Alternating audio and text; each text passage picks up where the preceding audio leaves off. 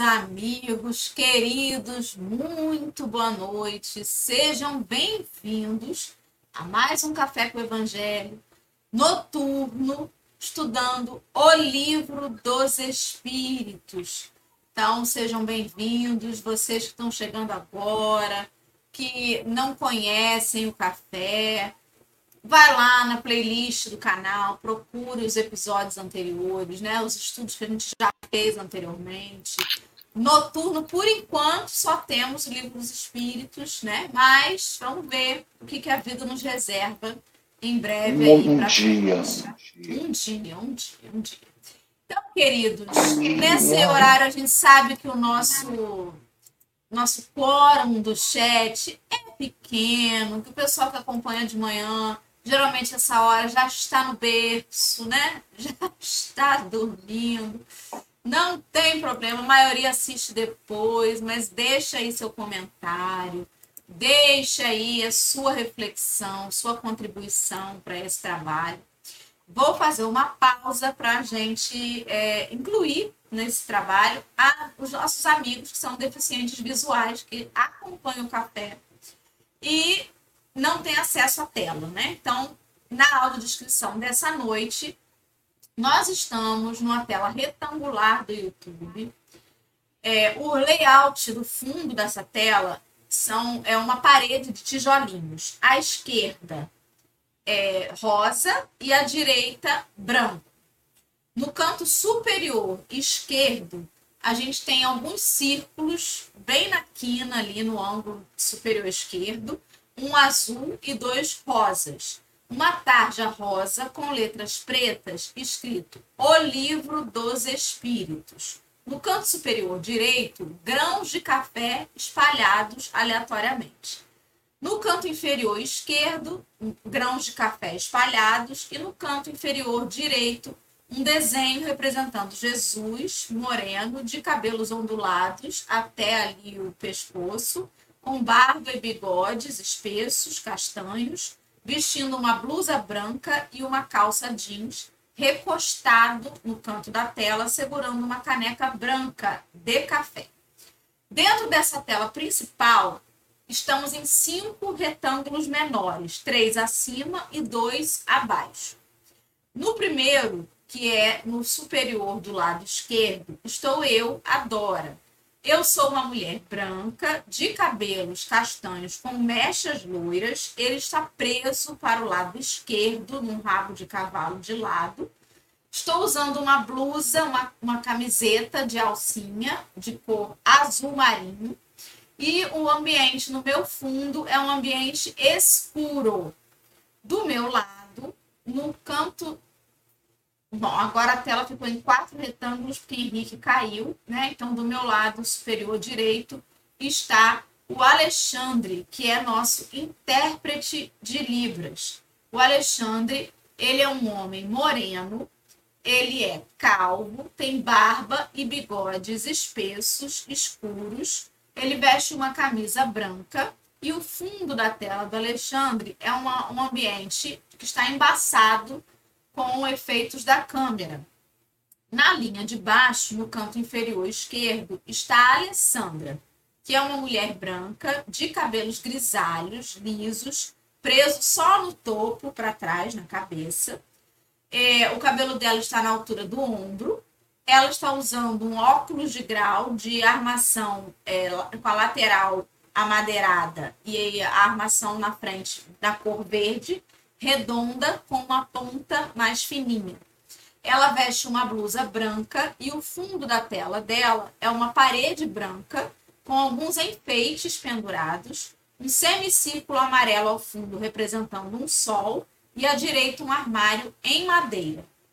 Do lado inferior direito está o nosso querido Marcelo, que é um homem branco, de cabelos castanhos, está bem curtinho, com um pequeno topete na frente. Ele tem barba e bigodes grisalhos, mais ralinhos. Ele usa um óculos de grau de armação redonda e um headphone preto.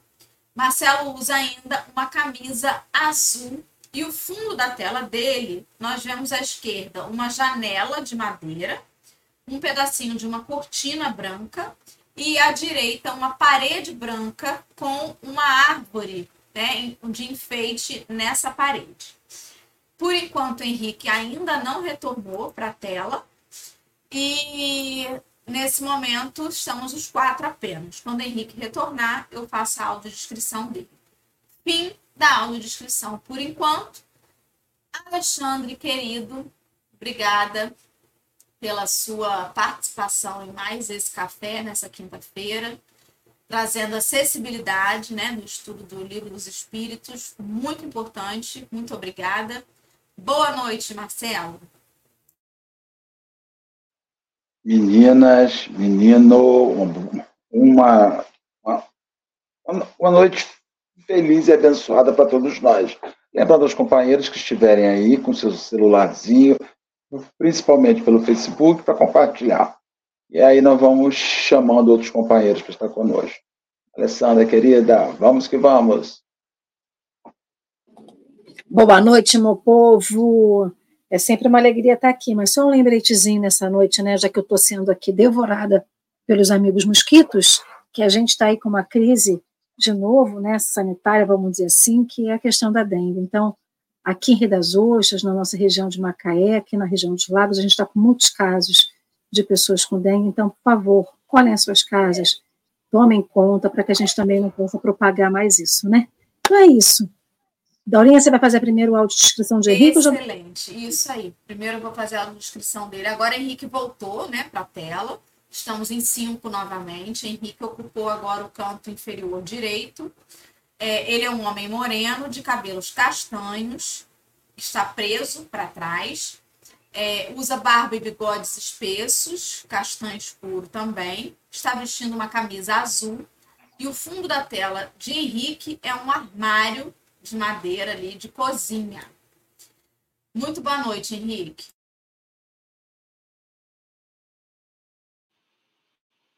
Boa noite, espero que me escutem. Vou só sair de novo mais um pouquinho para voltar. Faltou só um detalhezinho que pode dar retorno na Dorinha. É... Uma boa noite, uma boa quinta-feira, um calor para cada um. Mas estamos aí. Muito bem. Então eu quero pedir, por favor, Marcelo, querido, você pode fazer para nós a prece dessa noite? Vamos orar, vamos agradecer pedindo a Jesus, nosso Senhor, que nos oriente, nos guarde, nos abençoe, possamos chegar aos nossos objetivos de reflexão sobre o assunto que vamos discutir na noite de hoje. Deus nos abençoe. Vamos começar, vamos iniciar as nossas reflexões.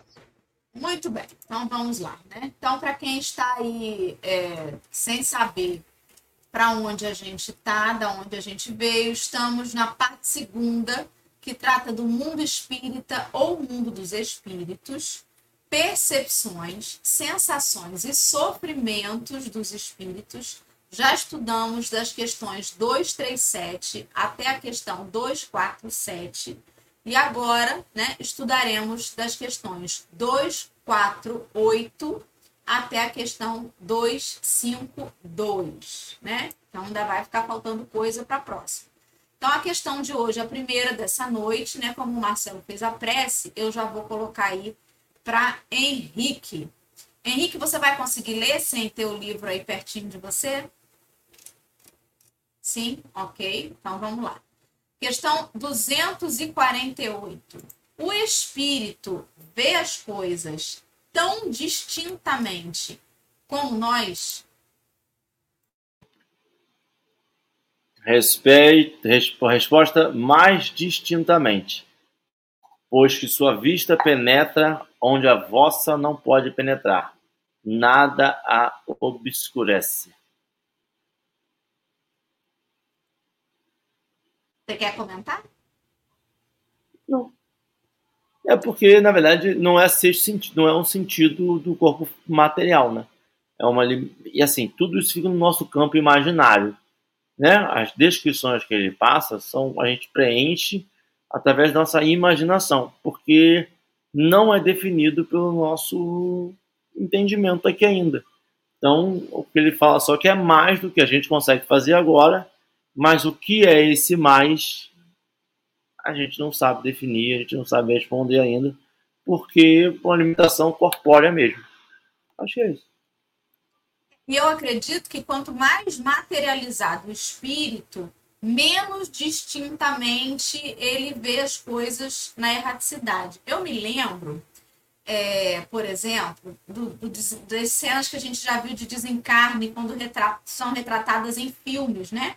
Tanto naquele curta que a gente vê lá do desencarne do Dimas, quanto no filme que a gente viu recentemente dos Mensageiros, que tem uma cena de que tá ali meio que fazendo.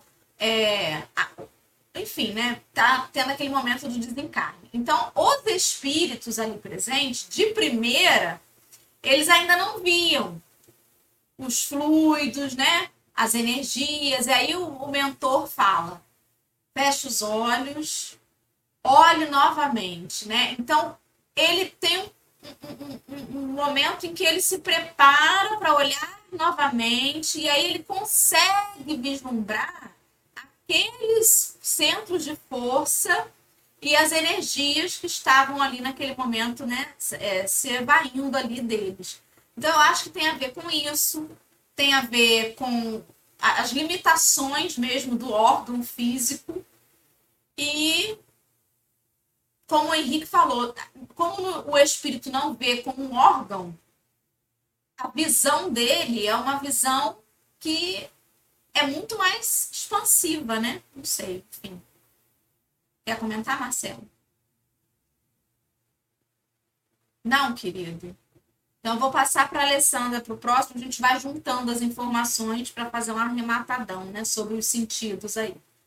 Alessandra, querida, o próximo é a questão 249, onde Kardec questiona assim: né? Depois de perguntar se ele vê as coisas distintamente como nós, ele já engata nessa pergunta dizendo: percebe os sons?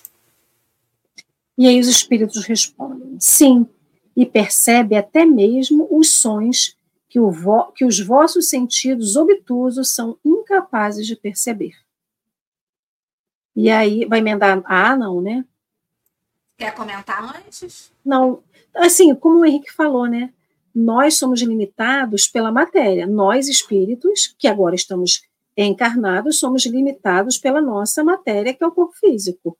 E quando a gente está desprendido do corpo físico, a gente tem outros tipos de percepções. Mas o interessante é que essas faculdades, né, os sons, que é a audição, a visão, tudo são faculdades inerentes ao espírito e não ao corpo físico. Então, como que não poderia perceber, né? E a gente sempre lembra é, de uma das máximas que a gente ouve na doutrina espírita, que o plano dos encarnados é um retrato da espiritualidade. Então, se esses espíritos é, não estão embutidos, né, não estão contidos dentro do corpo físico, por que, que ele não escutaria se nós aqui escutamos, né? Então, seria até ilógico, mas como você mesmo mencionou, né? Quanto mais materializado, menos percepção quanto mais evoluído, melhor, melhor essa percepção. E é impossível a gente é, não lembrar do nosso lar quando, quando eles descrevem no livro, eu não lembro muito do filme, mas eu lembro do, do livro, eles descrevendo os sons que eles ouviam lá na colônia em nosso lar, e que eram sons que a gente não tinha referência aqui no planeta Terra ainda, né? Então, os próprios livros mostram como que é a vida no plano espiritual e, lógico, de acordo com cada estágio evolutivo de cada espírito. Vou engatar para você, então, para dar continuidade aí, né? No espírito, a faculdade de ouvir está em todo o seu ser, como a de ver? Todas as percepções são atributos do espírito e fazem parte de, do seu ser. Quando está revestido de um corpo material, elas só lhe chegam pelo conduto dos órgãos, mas, no estado de liberdade, deixam de estar localizadas. O corpo, é como se o corpo físico desse orientação para esta faculdade. Então, a fala através da voz, né? Através da garganta, de todo esse aparelho aqui da boca e tudo mais. A visão através dos olhos. Mas quando a gente não tem um corpo físico, é como se todo o nosso perispírito pudesse perceber os sons e a visão como ele está falando aqui, né? Pelo menos foi isso que eu é, entendi, eu Marcelo. Ah, desculpa, pode muda, muda a fisiologia mesmo, né? Porque fisiologicamente a gente está acostumado a analisar esse ouvido, audição, tato, visão através do corpo humano. Fisiologicamente nós vamos alterar.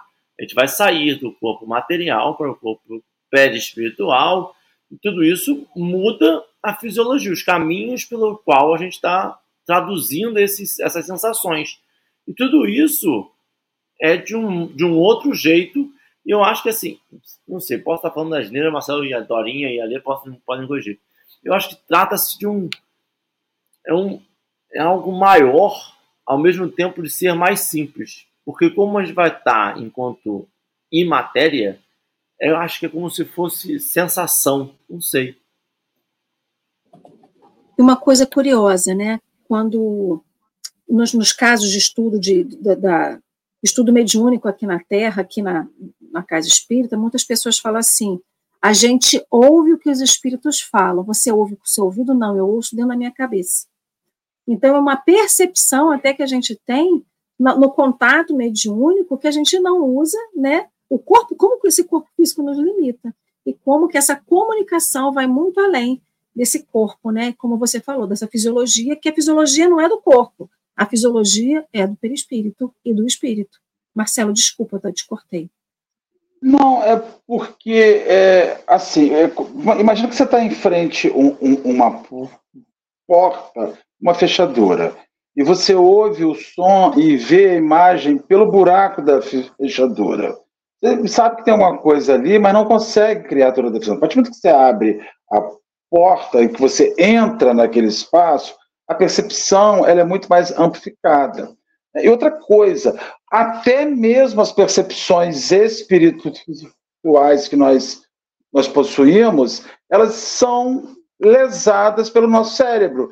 Porque mesmo as percepções espirituais que o médium tem, ele as obtém via cérebro. Então, você, mesmo ouvindo, mesmo vivenciando sua, na sua vivência mediúnica, você ainda precisa de um aparelho mediúnico para perceber. Talvez isso não se dê, isso se dê de maneira diferente quando você tem um duplo ou quando você tem uma saída do seu corpo, uma projeção espiritual você se desdobra. Então, as suas vivências espirituais são intensificadas. Mas, ainda assim, quando você volta, você tem um cérebro com limitação de imagem, de conteúdo, de coisas que você não consegue explicar. Então, fica inexplicável.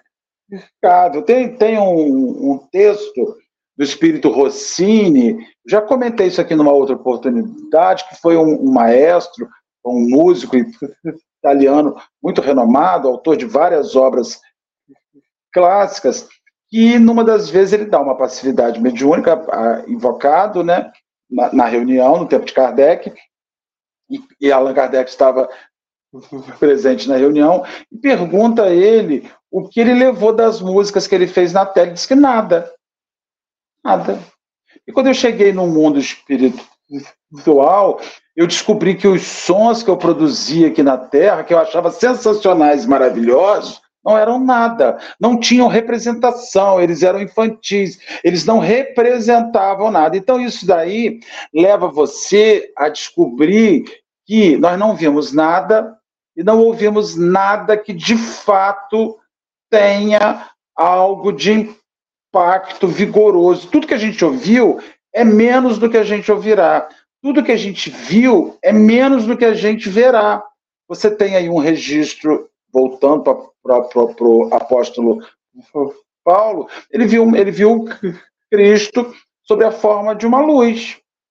E aquilo ali causou impacto que, e ouviu um som de, um, de uma voz dizendo: Paulo, Paulo, por Saulo, por quem me. Então você vê que tudo que você tenta argumentar sobre a sua perspectiva humana é pobre nas questões espirituais, principalmente nas espirituais profundas e elevadas. Né? A gente não consegue. Por isso que a, na dinâmica de evolução, a linguagem, como nós conhecemos, vai acabar. Não haverá linguagem. A linguagem, o signo, a fala, é, a necessidade de falar, de construir palavras, é primitiva. Ela é uma evolução para aqueles que emitiam os grunhidos. Mas ela é primitiva para o plano superior. Porque no plano superior, qual o idioma que se fala? Não se fala mais uma língua. Já se negocia através de sensações e emoções. Então você vai descobrindo que você entra no universo de percepções que está tudo em mutação, né? Tudo está mudando. Cada vez que passa, quanto mais você evolui, menos você fala, menos você você se torna sintético, não é prolixo. A palavra ela ganha um contorno muito diferente, como os sons, como as imagens que você vê. Né? Então eu fico pensando que a gente ainda não viu nada daquilo real. Por isso que, só finalizando meu raciocínio, que, que, que, que nas EQMs, né, experiência de quase morte, quando o cara entra naquele lugar, ele não quer voltar. 99% de quem vive uma EQM não quer voltar. Ele diz que tem dificuldade em voltar. Quando, não, mas não é porque é ruim, não. É porque ele, ele não, não, não Quando ele vê a, a, a, luz, quando ele percebe o além, ele não quer voltar. É, é uma experiência muito robustecida, né?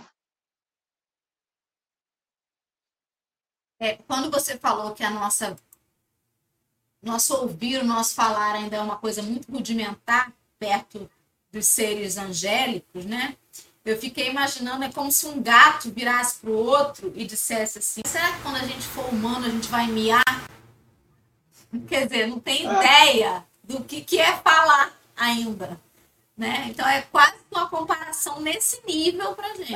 Por enquanto a gente mia, a gente não sabe nem o que, que é falar.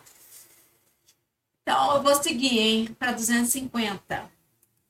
Marcelo, né, pela ordem, caiu para você aí. Constituindo elas atributos do próprio espírito, ser-lhe-á possível subtrair-se às percepções. Olha, eu quase que tenho que ler de novo a pergunta para eu entender.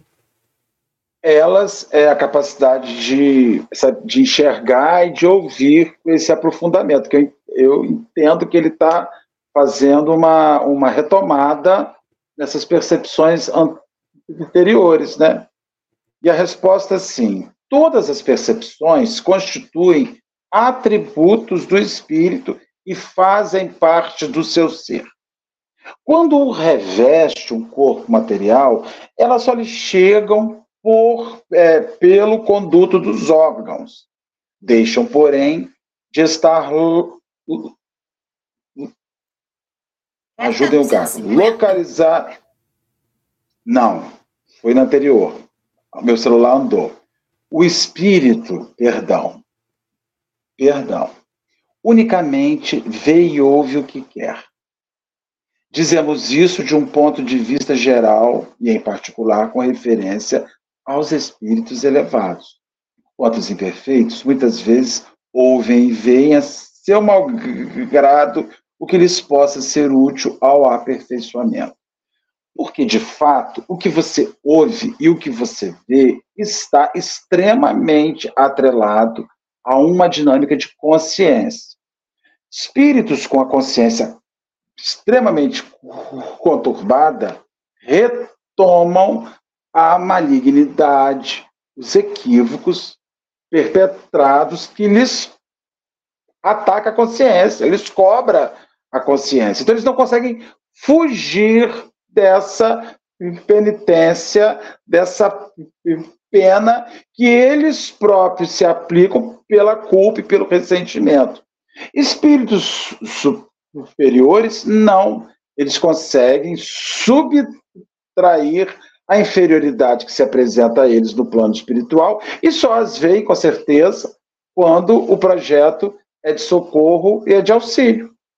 É por isso que espíritos superiores conseguem ficar extremamente plácidos e tranquilos em meio a conturbações. A gente desespera, eles não.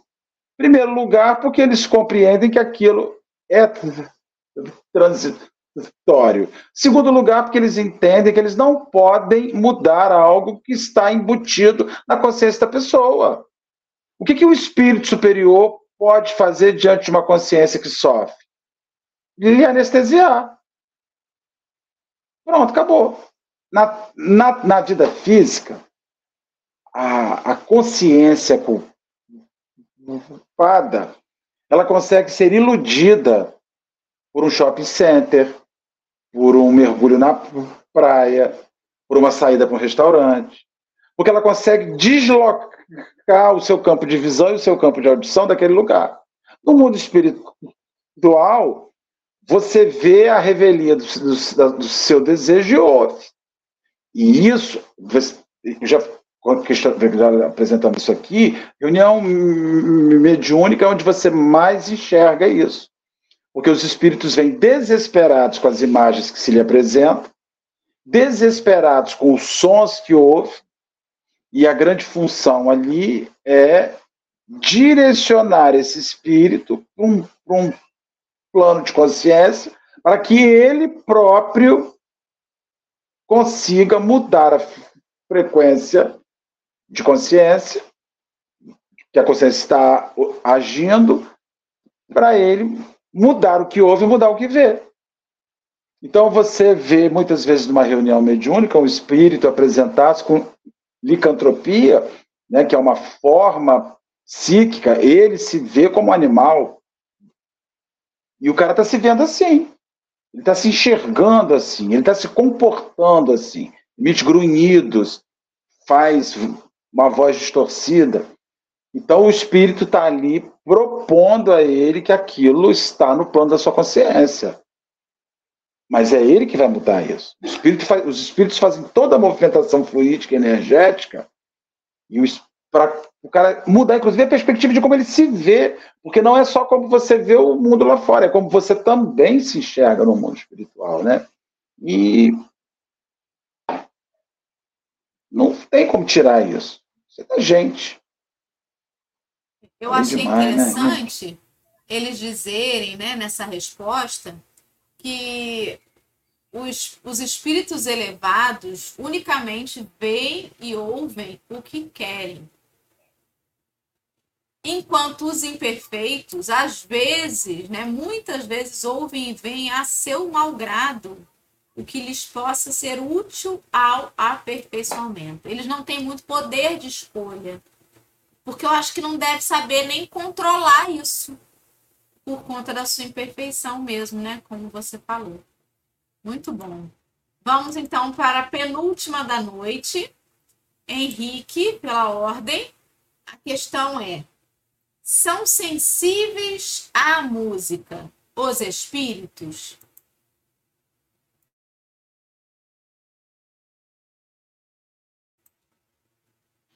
Henrique? Perdão. Perdão. Aludes à vossa música? Que é ela comparada à música celeste? A esta harmonia de que nada na terra vos pode dar ideia. Uma está para outra como o canto do selvagem para uma doce melodia. Não obstante, espíritos vulgares podem experimentar certo prazer em ouvir a vossa música por, lhe, por lhes não ser dado ainda compreender outra mais sublime. A música possui infinitos encantos para os espíritos, por terem eles muito desenvolvidas as qualidades sensitivas.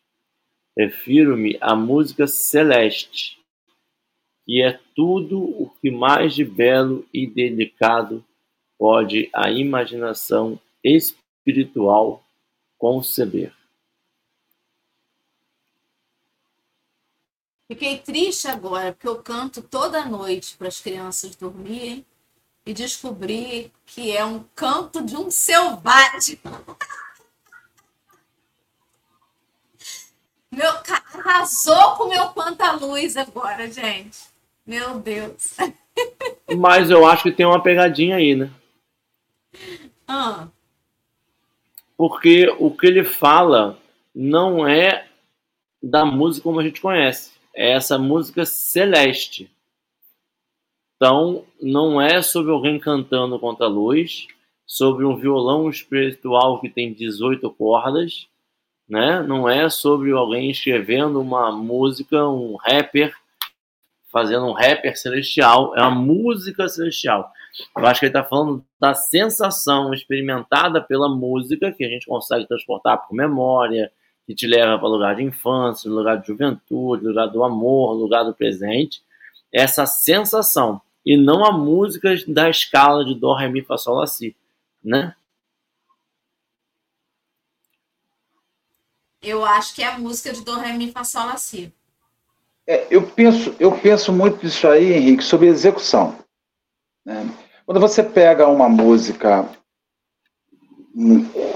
quanto à luz que a gente está cantando, basicamente a gente é o assassino do ritmo.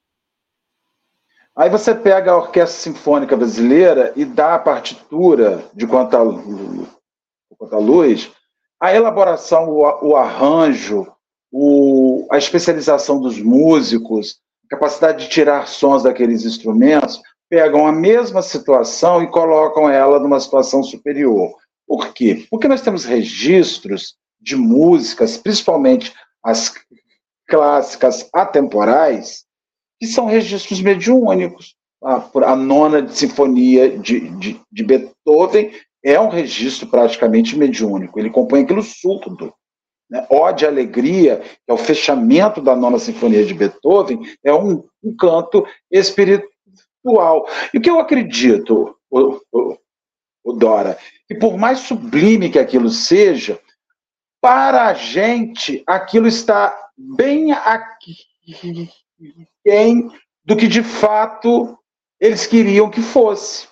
Está me entendendo? Então, quando no mundo invisível, se a gente no mundo invisível for escutar a nona de, de Beethoven, certamente na sua harmonia, no seu arranjo original espiritual, ela é muito mais do que Beethoven conseguiu transportar e transcrever na Terra.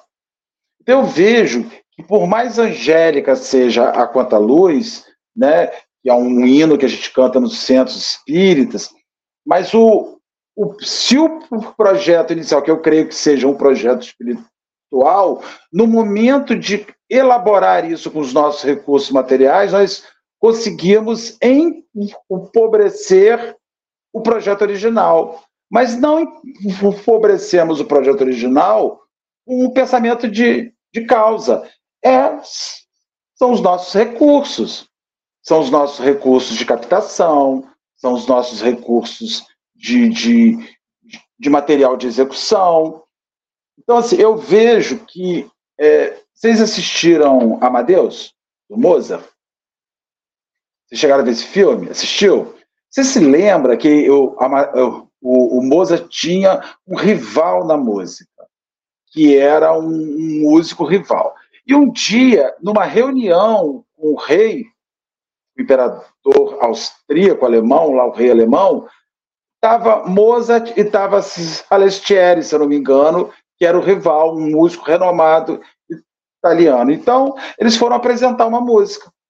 Salistieri vai, senta ao piano e toca uma composição para o rei. Uma composição belíssima.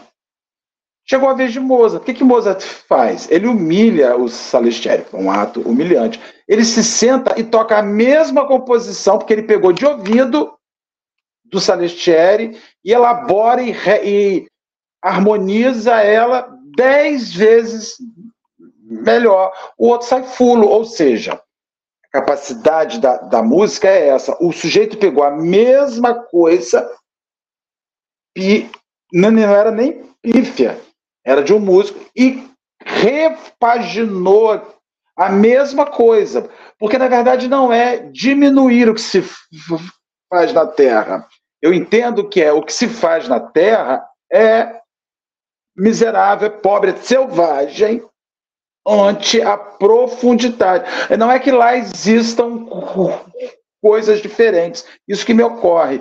Ocorre que as coisas que existem lá é a mesma coisa que nós temos aqui, num nível de elaboração e de capacitação de percepção infinitamente superior, porque senão você vai começar a, a, a lidar com aqui tem coisas que lá não tem, e não é isso. Aqui tem as mesmas coisas que lá tem, só que as coisas que nós temos aqui estão mais inferiores, mais incapacitadas, menos elaboradas, menos percebidas do que lá. É, me, me ocorre muito isso nessa, nessa, nessa questão. Se eu não tiver viajado demais, me, me contestem. Me... Não, eu acho que pode ser por aí mesmo. É, é, pelo menos é como eu tinha pensado. Fora o, o nível de percepção do sujeito desencarnado, que é outro. E já não é esse mais rude da, da gente aqui da Terra. Então, junta tudo. Vamos para a última, Alessandra. São sensíveis. Só mais um instantinho. Tá. Só mais uma coisinha. Você já, já, já viu como é que estamos agora numa, numa fase, numa moda de músicos fazendo re, revisitação das suas próprias obras? Aí o cara pega um rock and roll, faz a, acústico, o cara pega um rock and roll, faz com uma sinfônica, o cara pega uma música e, e muda a cadência, tira a música de uma, uma cadência, joga numa cadência menor, menos. Então, assim, você vê que o cara está revisitando sua própria obra e criando versões mais elaboradas, mais analisadas da mesma obra. Isso é bacana, porque o, o cara está reinventando o que ele fez. A, a, a, o fio é o mesmo, mas a elaboração vai se dando conforme amadurecimento, conforme o cara se especializando na própria arte de composição, de música. Tem três sugestões que eu. Isso é muito comum, gente. Desculpa, Lê, isso é muito comum, porque até um livro que você lê numa época e que você volta a ler depois, você já lê o mesmo livro completamente diferente. Fala, Lê, perdão.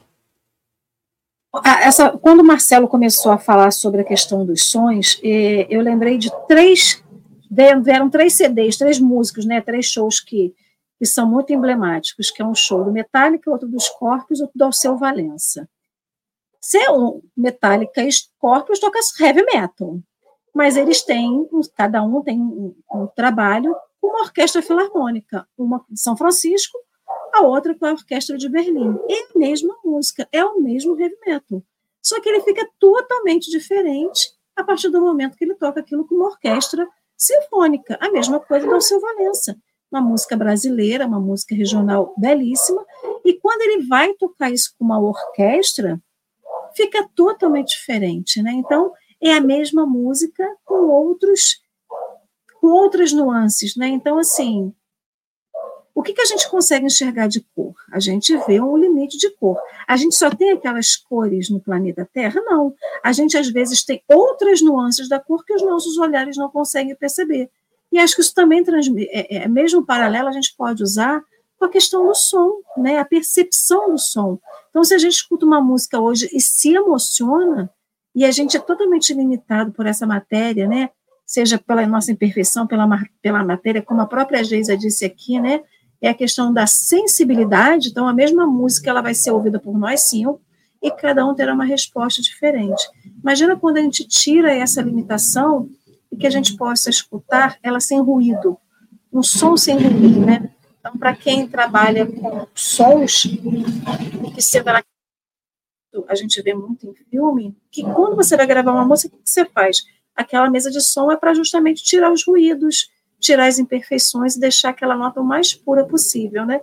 É como se a gente, o nosso corpo físico, é como se a gente livre do corpo físico fosse essa mesa de som, limpando, lógico, de acordo com a nossa com a nossa capacidade, potencialidade que o nosso espírito tem através da nossa moralidade e da nossa imperfeição ou melhoramento é, da nossa moral, né?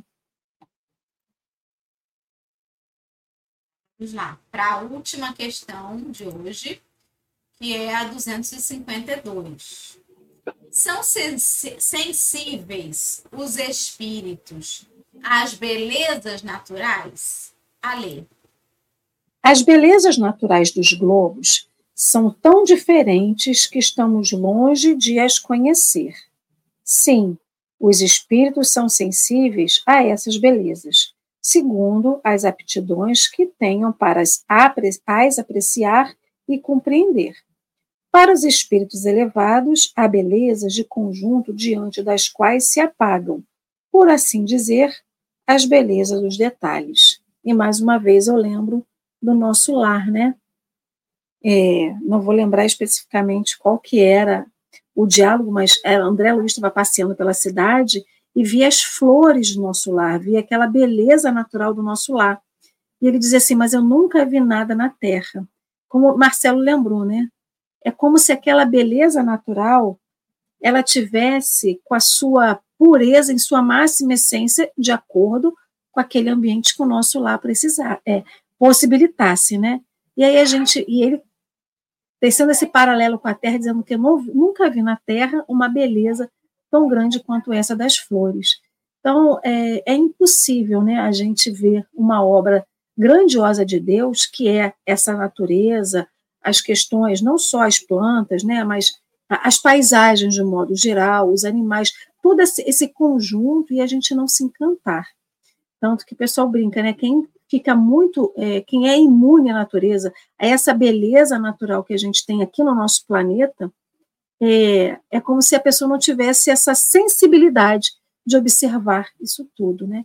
Imagine a beleza que a gente possa ter no plano espiritual é, com esse aprimoramento, né? Aí imagina a energia que cada orbe tem, a gente está no orbe de provas e expiações, a gente tem toda essa beleza. Imagina num planeta bom, num planeta regenerado, num planeta puro, como que seria essa beleza, né? Então, assim, pelo menos para mim, fica impossível a gente não atrelar essa sensibilidade a esse espírito. Se a gente consegue ser sensível, imagina longe da matéria, longe dessa percepção, com essa, essa visão amplificada que Cedorinha falou lá no início, né? Essa visão amplificada que a gente tem, para mim fica muito claro o quanto que a gente consegue perceber também as nuances dessa beleza, não só a florzinha que tem tantas pétalas, ou o bichinho que tem tal cor, ou a paisagem que tem aquele monte de tons de azul quando a gente olha para o céu, ou um céu totalmente cinza de, de nublado, né? Então é como se a nossa visão amplificasse e a nossa sensibilidade amplificasse junto, né? E melhorasse essa percepção do que a gente tem ao nosso redor, dessa beleza que que na verdade é o trabalho de Deus, né? Como que o trabalho de Deus não pode, não é errado, né? O trabalho de Deus sempre é muito puro.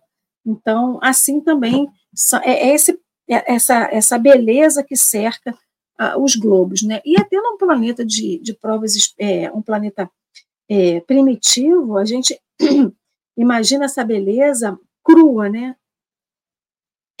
Desculpa, como se essa beleza tivesse crua, rústica, mas mesmo assim mostrasse toda a potencialidade de Deus no que ele possa dar para a gente. E ele colocou ali é justamente que os espíritos são sensíveis a essas belezas de acordo com as aptidões que tenham para as apreciar e compreender. Os olhos de ver, né, gente? Que você falou assim: ah, não tem quem fique imune a um, uma boa, uma bela paisagem. Tem, tem sim. Tem muita tem gente. gente que fica imune. Tem gente que sai todo dia incapaz de reparar se o céu está mais claro ou mais escuro. A não ser que seja para dizer, vai chover, ai que saco, ah, não, não vai chover, que calor danado. Só para isso, né? Então, assim, aptidão para apreciar e compreender, não precisa nem estar tá desencarnado para a gente observar que tem que ter mesmo. E aí, gente, acabamos por hoje. Vamos trazer aí as últimas Eu gostaria de comentar. Eu gostaria que de é, beleza na- natural é extremamente complexo em relação ao olhar, né? Então, assim, é, porque a gente está muito ligado, a- assim, na sociedade que está vivendo hoje, a gente está muito ligado às questões de oásis, né? Então você tem muita coisa feia que a sociedade vai construindo e você tem aqueles oásis naturais. Ah, isso aqui é o nosso paraíso. Então, por exemplo, nós temos em Cabo Frio, a, no centro de Cabo Frio, a, a fonte do Itajuru, que é um, um- um pequeno parque com uma nascente. Tem uma nascente, uma pequena nascente do centro de Cabo Frio, num parquezinho minúsculo que foi envolvido por toda a cidade. Então ele virou um- um- uma área de escape, né? tem, tem ali com bichinhos, com, com mata, com laguinho, tem tudo centro do centro de Cabo Frio. Então, assim, a gente, a gente busca esses lugares, essas belezas naturais, se conserva ali aquela edificação, aquele lugar natural ali, né, atípico. Cabo Frio não tem água doce, então é um lugar de água doce no centro da cidade, não tem um riacho, uma coisa assim. Então a gente vê muito o pontual. Né? O mundo espiritual, o espírito superior, ele não é pontual. Ele não está olhando, ele está olhando sempre o conjunto daquela obra, né? Ele está sempre abrindo a obra toda para ver a beleza em coisas que a gente não vê. Então, por exemplo, somos pessoas da região sudeste brasileira. Os nossos olhos estão acostumados a ver verde, árvores, mar, rios. Aí você vai para uma região árida, o semiárido, ou para o deserto, e você chega ali e tem gente que acha feio, porque simplesmente a perspectiva daquele lugar. Aí eu tenho uma, uma, uma conhecida, foi até minha aluna de evangelização, construiu uma casa no deserto do Atacama, no Chile. Foi embora, conheceu uma pessoa, foi para o Chile fez, fez um, uma casa. Ela bota umas fotos que o deserto do Atacama é uma das coisas, uma das imagens mais lindas naturais que eu já vi. Então você vê assim é, o que é beleza natural, inclusive é complicado de você definir, porque você está andando e vendo uma situação que salta aos seus olhos, é, é o que você falou, ô, ô Dora. Tem gente que gosta de shopping center. Você fala assim, vamos ali no, no, no Rio, vamos dar um mergulho. Ele não está preparado para aquilo. Fala, Henriqueto. Eu te fazer uma, uma pergunta. Aí, talvez vocês consigam me responder. Por exemplo, agora você falando aí agora de um jeito, e eu acho que seria, talvez um papo meio nerd, mas é a mesma coisa quando você vai na sala de som de cinema e aqueles 7.1 Dolby Digital Water Class, o som é o mais, mais novo da, da, da, da, tecnologicamente falando e daquele quando você abre um radinho de som daquele sempre Toshiba seu tinha duas caixinhas de som ali. E você bota a mesma música para tocar de um lado e do outro você vai ver as percepções completamente diferentes e eu acho que essa a visão assim assim como a audição também você tem mais canal de percepção não só mais aquele tímpanozinho para ficar vibrando ali né que é uma limitação material a visão também tem a parte de percepção de fluido. Você vê uma beleza natural só com os olhos materiais é uma.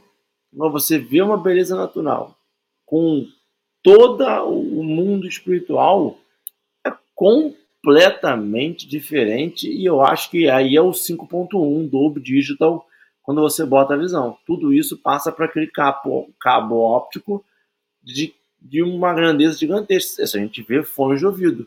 O meu fone de ouvido, quando eu escuto, range. O fone de ouvido do Marcelo, não. O fone de ouvido do Marcelo não treme, não, a voz vem mais aveludada, vem com um cancelamento de som de fora, porque reverbera. Eu acho que é essa percepção dos sentidos. É tudo a nossa caixa até utilizando o máximo dela. Mas o máximo dela não se compara à nova tecnologia que há de vir. Não adianta comprar um novo iPhone. Imagina um iPhone da vida espiritual, hein? Daquele Apple. Apple viu. Não. Acabou, Dona. É isso, meus amigos. A Lê quer dizer alguma coisa a mais? Então, vamos chegando ao final de mais um café com o Evangelho Noturno. Contamos com a presença de todos os amigos na última semana de fevereiro, né?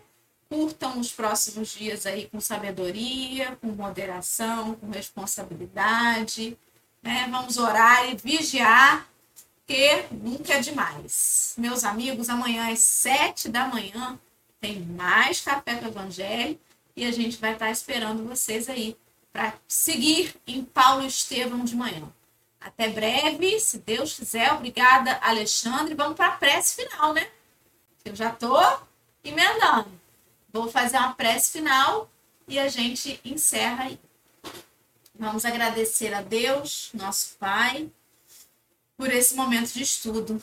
Ciente, Senhor, de que provavelmente se visitarmos esse mesmo estudo daqui a alguns anos, ainda sentiremos falta e acharemos que ele foi muito raso, foi muito pobre. Como às vezes, Senhor, nós voltamos os nossos estudos lá atrás e percebemos que poderíamos ter feito melhor. Mas é bom. Isso vai mostrando o quanto que a gente vai conseguindo aprender, crescer, evoluir e certamente estamos contando aí com a colaboração dos nossos mentores para conseguir um passinho de cada vez compreender mais e melhor a doutrina. Que assim seja, graças a Deus. Então, até amanhã. Fiquem com Deus. Obrigada, Alexandre, mais uma vez.